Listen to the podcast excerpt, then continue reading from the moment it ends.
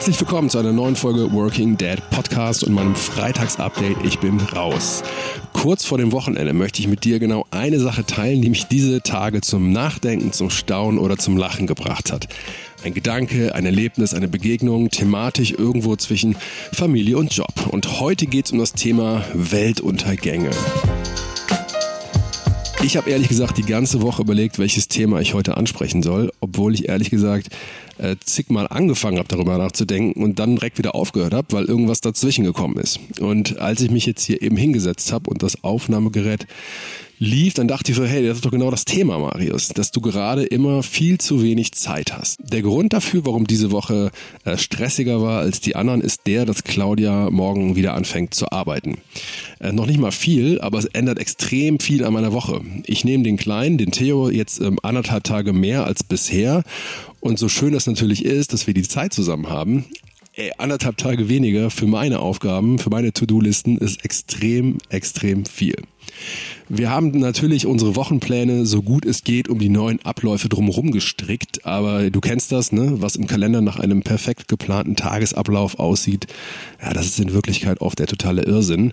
Man ist mittags meistens schon total müde, ja, weil man nachts ähm, zu wenig geschlafen hat und äh, der eine Termin dauert länger, das Kind macht nicht das, was es soll und irgendwann bricht man eh komplett ab und hofft nur noch bis zum Abend durchzuhalten und äh, ja, schiebt alles, was man nicht geschafft hat, auf den nächsten Tag.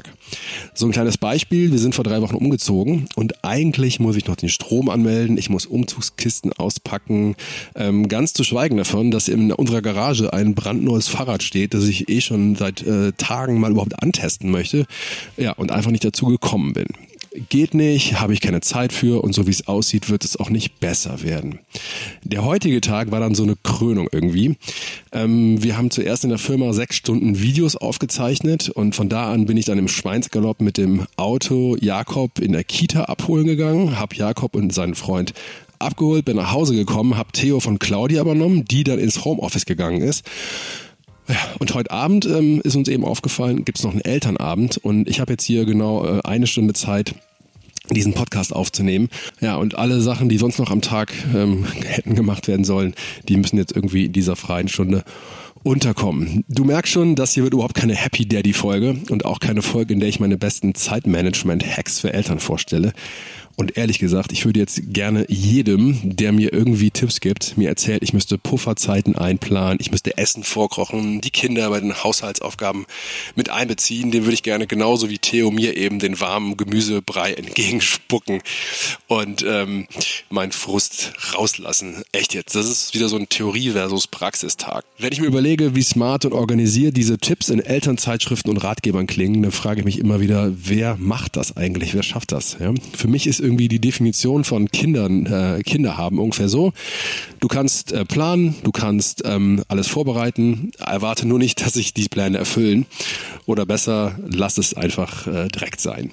Laut meinem Kalender habe ich zum Beispiel jetzt diese eine Stunde Zeit, um den Podcast aufzunehmen, ein paar Mails zu beantworten und so weiter. Aber gerade in diesem Moment sitzt ähm, ein Stockwerk unter mir, äh, Jakob, und schreit total laut und so nachdrücklich, als würde die Welt untergehen. Der Grund, äh, er soll die Füße waschen und äh, das war also abgemacht. Er wollte auf den Spielplatz, aber unbedingt barfuß. Und ich habe gesagt, okay, kannst du machen, aber danach wäschst du dir die Füße.